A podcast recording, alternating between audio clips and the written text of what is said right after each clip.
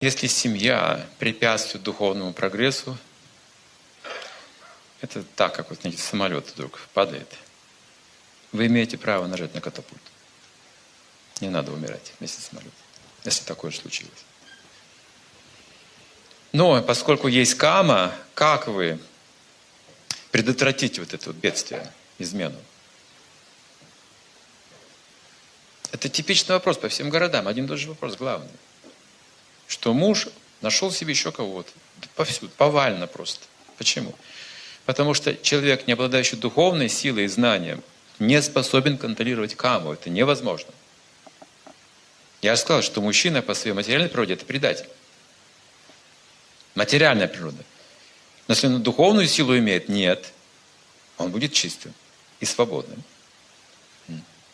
Поэтому что вы ожидаете от обычного брака? Вот обычного такого вот мирского брака, что вы ожидаете? Не будьте в иллюзии. И вы спрашиваете, когда уже проблема, видите? Свершилась проблема. Поэтому мы говорим, не живите по собственной прихоти. Есть правила, есть предписания. Храните свою жизнь. Начинайте хорошо. Если вы сегодня узнали о духовных знаниях, начинайте сегодня. Что бы там ни было у вас, развод или что-то еще, не обращайте внимания. Начинайте духовную жизнь, пожалуйста. Мы не сейчас все не сможем сразу палочкой взмахнуть волшебную, вся семья наладится, все мужья вернутся, там деньги принесут. И... Не надо идеализировать. Жизнь суровая вещь. Поэтому приступайте, приступайте сейчас. Как можете. Передайте своим детям ценности, какие вы сейчас усвоили. Передавайте эти ценности.